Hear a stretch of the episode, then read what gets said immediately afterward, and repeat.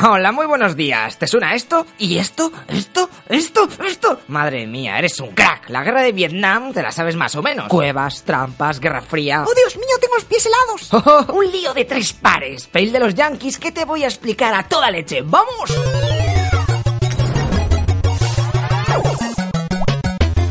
Oh shit, estamos en la Conchinchina en 1859 y los franceses están picados porque se están cargando a sus misioneros. Pues invadimos todo aquello. Vale, todo Vietnam es francés ahora. De hecho, se motivan Kualiwok en el Toys R Us y también pillan Camboya y Laos. Dos sobraos ahí cogiendo mandarinas y minas a saco hasta que Japón llega en la Segunda Guerra Mundial y arrasa aquello. Pero sus fábricas de Pokémon no durarán mucho, ya que Little Boy y Fatman terminarán por romper su Death Note. Y de nuevo los de las baguettes rellenan el hueco. Pero la situación ha cambiado mucho y los guerrilleros que lucharon contra los japos, liderados por Ho Chi Minh, dicen que no, que no quieren crepes. Así que, ale, war again. Y aquí es cuando aparece nuestro otro protagonista. Estados Unidos está en el server de la Guerra Fría. No, no, please. Y el que hizo el show con Jim Carrey paga el 15% de la guerra a Francia para que ganen. E incluso le ofrecen trucos, dos bombas nucleares. Pero los de Amelie Co pasan de esa mierda. ¿Y por qué Estados Unidos está ayudando a Francia? Pues no te lo he dicho, pero Ho Chi Minh Co eran comunistas. De esos que comen bebés y hacen la de estar a AFK para campear. Y claro, eso no se podía permitir. Lo que pasa que, zasca, los vietnamitas ganan la guerra de Indochina y tiran a los gabachos del juego pese a tener a Eisenhower pagando casi el 80% de los juguetes y el server incluso del TeamSpeak. Así que se firma la conferencia de Ginebra en donde Camboya y Laos dicen adiós, yo me independizo, pues venga, hasta luego. Y a Vietnam le hacen toda la trama. Paralelo 17, Takatra. País dividido en dos, cual Corea, que eso estaba de moda. Para los comunistas les dan el norte del muro con Hanoi de capital. Y para el antiguo emperador del país le dan el sur con Saigón. Ey, pero tranquilos, que en cuatro años vais a tener un referéndum para ver si os volvéis a unir. Oh, sería una pena que... ¡Pum! La CIA apoya un golpe de estado en el sur y cancelan la votación. Oh my god. Algunos ciudadanos de este país, del de abajo, están hasta el pijo por la capada del emule que les acaban de meter. Y eso de tener a un gobierno marioneta corrupto al máximo católico que reprime a la mayoría budista, pues como que es el colmo. Los yankees no saben en el lío que se están metiendo. Sus consejeros están metiendo bien de dólares para alimentar a su nuevo país Gremlin, pero se les va de las manos si lo alimentan después de las 12. Y ya la tenemos montada. Los campesinos y rebeldes, apoyados por Vietnam del Norte, empiezan a levantarse contra el gobierno del sur. Se acaba de crear el Frente de Liberación de Vietnam, el Vietcong, que en alfabeto fonético es Víctor Charlie, es decir, los Charlies. Con el paso de los meses la cosa se complica y para remediarlo, ¡Holgorio! Estados Unidos da un golpe de estado a su propio gobierno de teleñecos y va probando nuevos bosses. Lo que pasa que todos son unos bancos y no llegan ni a Nova 3, por lo que la guerra sigue su curso y los americanos viendo que su ejército amigo de Vietnam del Sur son unos cojos,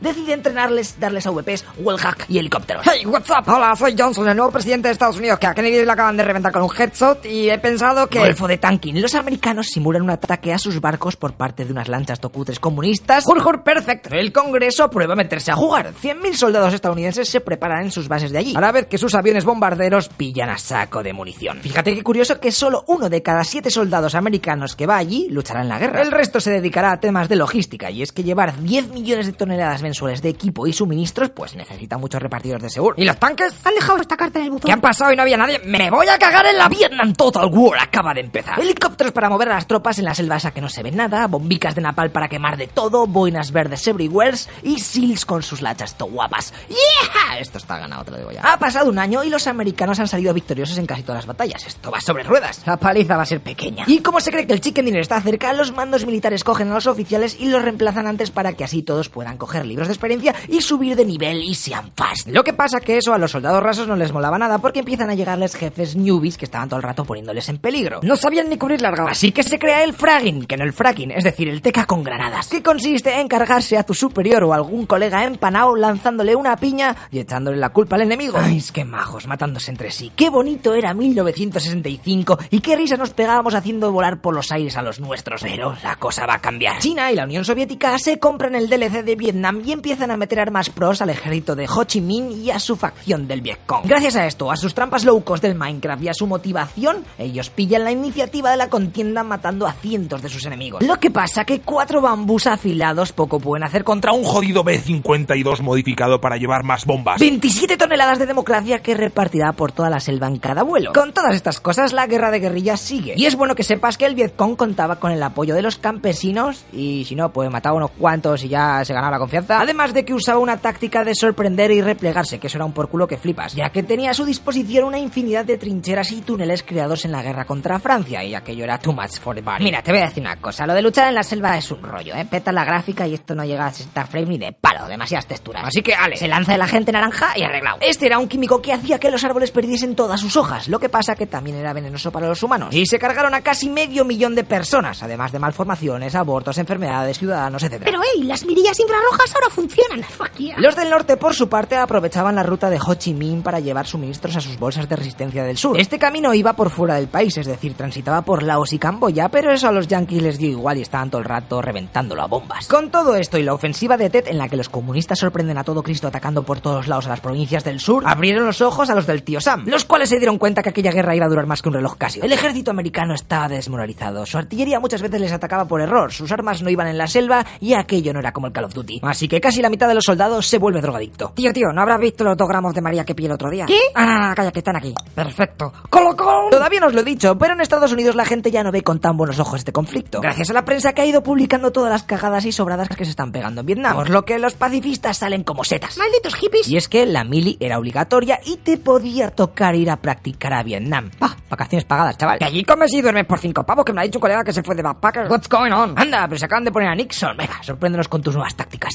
Richard dice que ya vale tanta tontería y que hay que pillarse de allí. Damos todo el armamento y todo el dinero que queráis a los del sur, pero las tropas americanas se vuelven para casa. Por lo que la retirada de tropas empieza a ser efectiva, pero panto lenticos. De mientras se ordenan más bombardeos masivos en el camino aquel de Laos, pero shh, será nuestro secreto, que es un país neutral y eso como que no se puede hacer. Fíjate que gracias a toda esta lluvia de explosivos, Laos se convierte en el país más bombardeado de la historia. Y es que se le lanza el triple de bombas que las tiradas en Europa y Asia en la Segunda Guerra Mundial. Casi una tonelada por habitante. De las cuales, por cierto, un tercio nunca explotó y muchas zonas actualmente no se pueden cultivar por eso. En mitad de todo este holgorio, Ho Chi Minh la palma en una cueva de tuberculosis y el conflicto sigue more or less parado. Pero Nixon no quiere salir en Wikipedia como un presidente loser, así que ordena invadir Camboya y Laos para reventar a los rebeldes que allí se esconden, consiguiendo de un plumazo la enemistad de la población de aquellos países que tenían gobiernos pro-occidentales. En una de estas acciones, en Laos intentan cortar el camino ese famoso por la mitad, pero los comunistas que se lo veían venir pusieron a todos sus tanques, pum, y lo repelieron,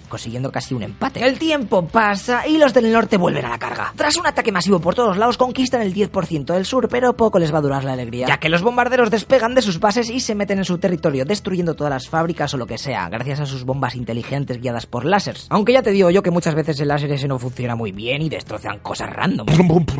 Esto que acabáis de oír son los 12 días que duró el bombardeo, casi 900 kilogramos por minuto, non-stop. Con todos estos, estos ataques de uno y otro bando, el 27 de enero de 1973, cansados de gastar megas en este pateo de guerra, se firma el alto al fuego de París. Que en verdad casi lo único que se dice allí es que los yankees dejarán Vietnam en dos meses máximo y poco más. Los de Vietnam del Sur flipan, ese pacto en verdad es un full. Pero Nixon les dice que no se preocupen, que les van a seguir dando armamento y dinero para que no les pase nada. Caso Watergate. A tomar por saco, Nixon. What's up, Gerald Ford? Hello. Yo paso tres kilos de Vietnam. Ahí os quedáis con vuestros cerdos tokuquis y pequeños. Apañaoslas como podáis. ¡Qué desastre! Un año después de todo esto, los dos Vietnams ya están dándose de leches again. Los del sur, sin papa americano, poco hacen. Bueno, sí, hacen cagada tras cagada. Y los del norte conquistan Isian Fast, ciudades bastante importantes. Vietnam del sur está en el caos. Es un sálvese quien pueda, hasta que el 29 de abril del 75, los blindados de Hanoi entran en la capital del sur, Saigón. De hecho, lo hacen tan de sorpresa y rápido que estos tienen que repetir la entrada en el palacio presidencial para que las cámaras de los reporteros puedan grabarlo. Han hechos unos actorazos. Muchos ciudadanos del sur, por miedo a represalias, o se suicidan, o pillan las maletas y se piran del país, o directamente se apuntan a los saqueos. Ya sabéis cómo esto de la guerra, ¿sabes? Que esto es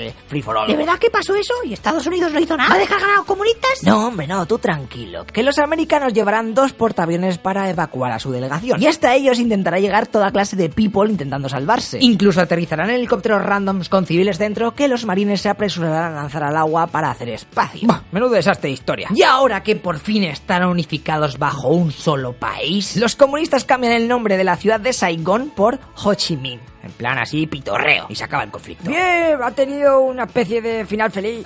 ¿Qué te crees tú eso? Tres años después, Vietnam invadirá Camboya, conquistándola todo fácil. Pero China se enfada y a los diez días después, pues les atacan por el norte. Bueno, que por allí siguieron quemando pólvora un rato más largo. Que no te voy a contar ahora porque no acabamos nunca. Como curiosidad, deciros que España participó en esta guerra de una forma, vamos, épica. Aportando 13 médicos. Y es que Franco tenía cruzado a los comunistas, ya tú sabes. Y ya está. What a story, Mark. Ah, y gracias a la experiencia aprendida en Vietnam se empezaron a usar los chalecos antibalas y antimetralla y los helicópteros se dieron cuenta que con dos palas era una mierda y pusieron cuatro. Aquí tenéis las bajas de uno y otro bando de la guerra de Vietnam. Se me han quedado muchas cosas en el tintero, pero es un resumen y lo he intentado comprimir de la compresión. Ay, madre mía. Así que como primera impresión ya vale. Si quieres ver más resúmenes rápidos, suscríbete al canal de A Toda Leche, ¿eh? porque seguro que en un futuro volveremos a tocar este conflicto. Y nada, seguirnos en nuestras redes sociales que están aquí a la izquierda porque de vez en cuando ponemos otras curiosidades. Seguro que os molan. Y espero que podáis expandir el conocimiento de este capítulo de la guerra de los frigopies. ¡Hasta luego, locopichas!